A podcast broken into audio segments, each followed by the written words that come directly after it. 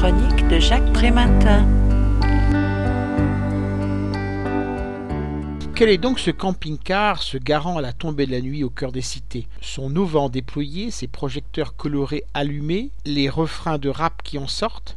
Les petits s'en approchent timidement, puis les plus grands, un peu plus tard. Des jeux sont mis à disposition, ainsi que des thermos de thé et de café tout est mis en œuvre pour créer un terrain propice à la parole. C'est la médiation nomade créée par Yazid Kerfi à l'intention des jeunes de quartier qu'il décrit dans son livre Guerrier non violent, mon combat pour les quartiers. Ancien tolard, il a voué son existence à la prévention de la délinquance.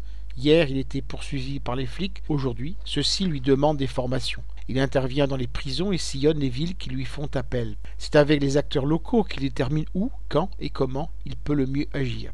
Il arrive quand le soleil se couche, au moment où il peut le mieux entrer en relation, quand la souffrance et le désespoir se font les plus vifs.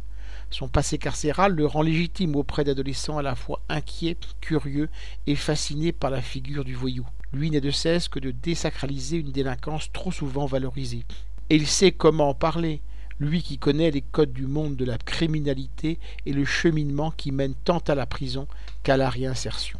Pour Yadis Kerfi, il n'y a aucun doute. Il ne faut pas laisser ces jeunes isolés. Ce dont ils ont le plus besoin, c'est de reconnaissance et de valorisation apportée par des adultes bienveillants venant à leur rencontre.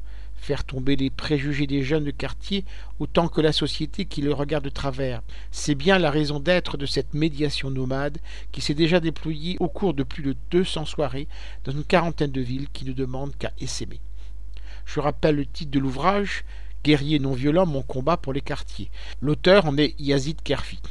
Il a été publié aux éditions de la Découverte en 2017 et est vendu 15 euros. Vous pouvez retrouver le texte de cette critique dans le numéro 1207 de Lien Social. Il est consultable sur le site du journal www.lien-social.com. Je vous dis à très bientôt.